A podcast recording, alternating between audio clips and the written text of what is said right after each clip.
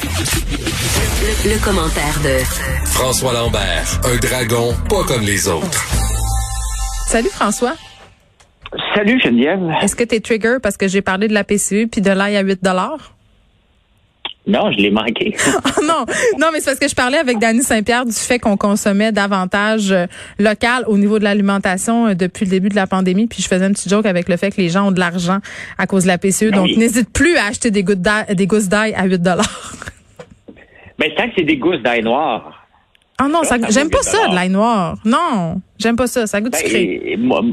Oui, mais avec un steak ou avec un poulet. Euh, honnêtement, moi, j'ai découvert l'ail noir il y a un an et demi et c'est les producteurs d'ail, s'ils veulent faire de l'argent, la deuxième transformation, ça, c'est un produit à valeur ajoutée. Ben, peut-être toi, t'aimes pas, mais moi, j'adore. Euh, j'adore, puis j'aime ça qu'un produit qui se vend à peu près rien, tout à coup avec euh, une, transformation qui est pure. Ah ben oui. Euh, On en fait quelque chose d'intéressant. Euh, je trouve que c'est un côté de toi, François, que j'exploite mal, ton côté épicurien. T'es un, t'es un bon cuisinier, ça je le sais. D'ici Noël, tu vas nous donner une recette. Tu vas nous donner une recette de, peut-être pas ta recette de Noël, mais on va exploiter cette facette-là de toi. Tu t'es souvent vanté de faire le meilleur lapin au monde. fait que j'ai de, j'ai de grandes attentes. Je pense que je me débrouille particulièrement avec la viande de, la, viande de lapin. Bon, ben on va attendre ta recette à un euh, moment donné d'ici au temps des fêtes. François Lambert, sa recette de lapin, ça va être génial. En attendant, 500 pièces par semaine pour aider les chômeurs à se réorienter. Je ne sais pas si c'est avec toi que j'avais parlé de ça ou sur les millions de statuts que je fais sur ma page Facebook. ça peut devenir évidemment, euh, ça peut semer une certaine confusion. Je un peu. On sait plus. T'as-tu un petit cahier de notes pour, pour te rappeler? Des fois, je recherche. Je fais des recherches. Euh, moi, je l'ai déjà écrit. Euh, c'est exactement ce que j'ai dit au tout début. Quand on a commencé à verser de la PCU à des gens comme Air Canada, qui ont rappelé des gens massivement, j'ai dit pourquoi les rappeler pour les mettre au chômage. La même chose chez Transat. Tu sais que le modèle, le, dans ce cas ici, c'était l'aviation, mais il y a d'autres modèles. Euh, euh, tu sais que pendant 4-5 ans, c'est fini. Là. Pourquoi les étirer euh, tout de suite pour qu'ils fassent, euh, qu'ils soient sur la PCU en espérant, en espérant quoi? Absolument rien. On a dépensé de l'argent des gouvernements, de nos poches, de nos contribuables, pour rien, alors qu'on aurait dû prendre la décision tout de suite. Regardez, on joue au chômage, voici 500 dollars par semaine. Trouvez-vous quelque chose que vous aimez, ben, entre autres, qu'il y a des débouchés, là, parce qu'on on, formera pas des chômeurs, mais admettons comme dans la, soudure, euh, dans quel autre domaine? Je sais que dans la soudure, on en a besoin de beaucoup. Des électriciens des électriciens, des plombiers, euh, des poseurs de tôle, tout ce que j'ai besoin sur ma, pour construire ici, là, qui est rare comme la marque de pape, là. Euh, il, y aurait pu, on aurait pu faire ça au mois de mars. Dire tout de suite, regardez, on n'a pas d'espoir avant 3-4 ans. Oui, mais en même temps, c'est dur de dire ça au monde, là. Euh, tu sais, j'ai des collègues bon qui tripent sur l'aviation, qui ont des amis et qui se sont endettés pour devenir pilotes. Euh, là, du jour au lendemain, tu leur dis quoi à ce monde-là? Tu leur dis, ben désolé, il faut que tu te réorientes. c'est une pilule qui est quand même dure à avaler. Je pense qu'il fallait peut-être euh, laisser du temps aux gens. Pas, pas avec 235 milliards plus tard. Là, euh, c'est pas du temps qu'on avait besoin, c'était de l'agissement. Et un gouvernement responsable aurait dit tout de suite, regardez, on n'a pas d'espoir avant un bon bout, même si ça revient à la confiance des gens. Le problème, c'est que les gouvernements ne peuvent pas dire ça. Parce que oui, le lobby de l'aviation est tellement puissant au Canada, François, ça n'aurait jamais passé, puis tu le sais très bien. Là. Oui, mais à un moment donné, il y a moyen de le faire euh, sournoisement. Ils sont capables d'être sournois pour dire des choses. Des choses. tu peux passer une mauvaise nouvelle, tu peux le faire, mettre un petit programme en place sans faire une annonce. Tu sais? Puis il est là. Euh, la réalité, c'est que si le gouvernement veut écouter l'aviation, c'est fini pendant 4-5 ans, euh, on s'en va en récession. Le gouvernement ne peut pas le problème le dire, mais c'est une bonne nouvelle. La réalité, c'est que c'est une maudite bonne nouvelle parce qu'il faut sortir des gens qui vont être sur le chômage qui après le chômage vont s'en aller sur l'assistance sociale. C'est bien mieux de les former et de les trouver. Voici les débouchés infirmières, préposés aux bénéficiaires. Oui, mais c'est ça, c'est parce que moi, ma question, dans le fond, François, c'est on donne ce, ce 500 $-là à quelles conditions? Tu sais, si moi, par exemple, euh, je sais pas, moi, j'étais... Dans les métiers qu'il y a de la plaque. Euh, ben, c'est ça, parce que si je veux me euh, réorienter comme historienne de l'art, tu sais, je sais pas, il y a pas super beaucoup de débouchés, mettons. Genre, je dis ça par hasard, j'ai pas, j'ai pas choisi ça. Non, mais il y avait, il y avait un humoriste qui faisait des blagues aussi. Qu'est-ce qu'ils faisaient les sociologues? Les sociologues étudient pour devenir sociologue, pour enseigner la sociologie. Mais tu sais, tu sais que je suis diplômée en sociologie, François. Tu sais ça, hein? Je le sais.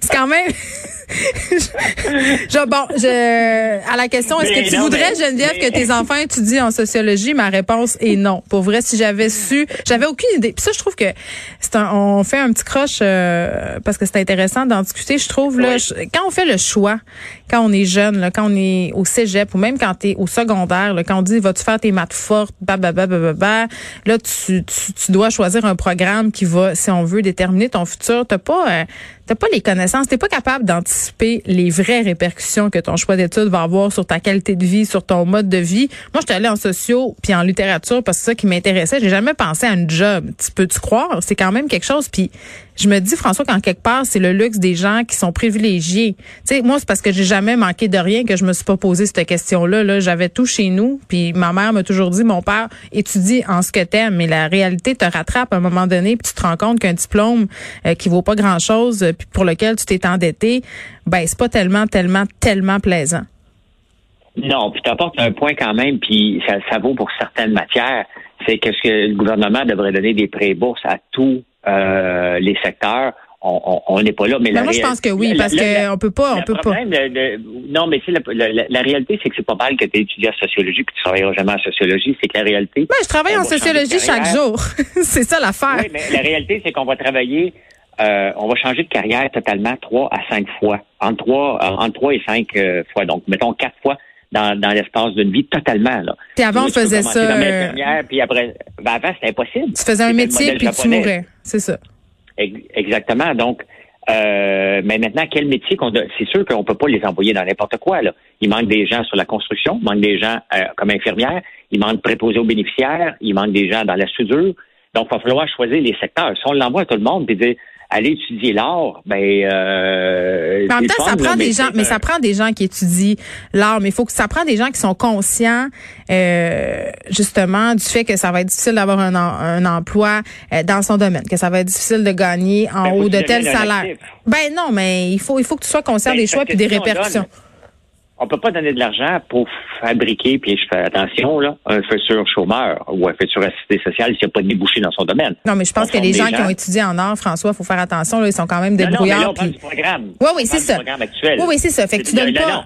On ne met pas en art en, cause parce que il y a un moment donné, on en formait trop d'infirmières aussi. Hein, il y en a pas assez. Mais il y a un moment donné qu'on les a tous envoyés à la retraite parce qu'il y en avait trop d'infirmières. Non, non, puis c'est ça. Puis quand tu, euh, tu, donnes 500 dollars par semaine, parce que je pensais que tu faisais référence euh, au prêt bourse, non, non, ce sens-là, c'est différent. Mais ce 500 dollars là par semaine pour se réorienter, euh, puis je pense qu'on est en même place là-dessus. Là, évidemment, il faut que ce soit dans un domaine où justement ces personnes-là vont pouvoir gagner leur vie. Sinon, ça sert pas à grand-chose. Puis je pense que les, personnes qui se réorientent en ce moment, ils ont ce désir-là de gagner leur vie ben, et nourrir leur famille. on se parle d'Air Canada, le secteur aérien, on vient de se le dire, est durement touché par la crise. On sait pas quand est-ce que ça va revenir, on sait pas comment ça va se transformer. Puis tu parlais de la confiance des gens, plusieurs paramètres là, qui font qu'en ce moment cette industrie-là est mise à mal. L'Air Canada qui cherche à augmenter ses activités euh, de cargo, de transport par cargo, c'est peut-être sa planche de salut, Marc, là, parce que on importe, on exporte, on le commerce en ligne.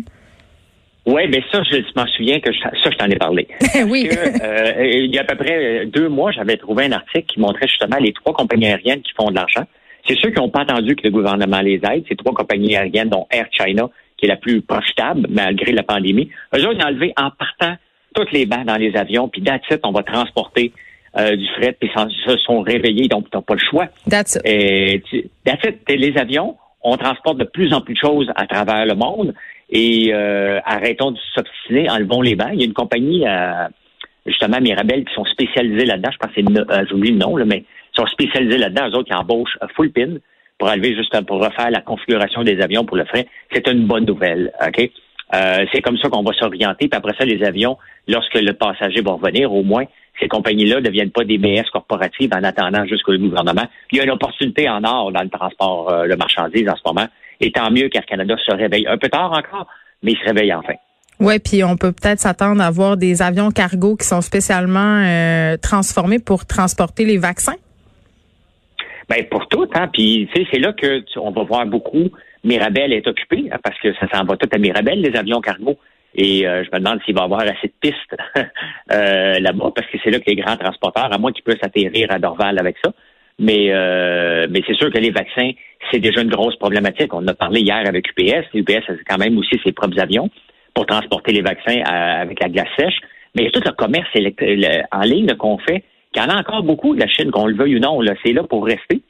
Euh, oui, parce qu'on n'a pas la capacité de concurrencer les méthodes de production chinoises, puis on a perdu aussi l'expertise pour produire certaines affaires. Ben oui, on peut quand même, on peut se faire faire du linge ici. Il reste qu'une fois de temps en temps, on va regarder notre linge qu'on va acheter dans notre boutique sur Sainte-Catherine qu'on veut faire revivre.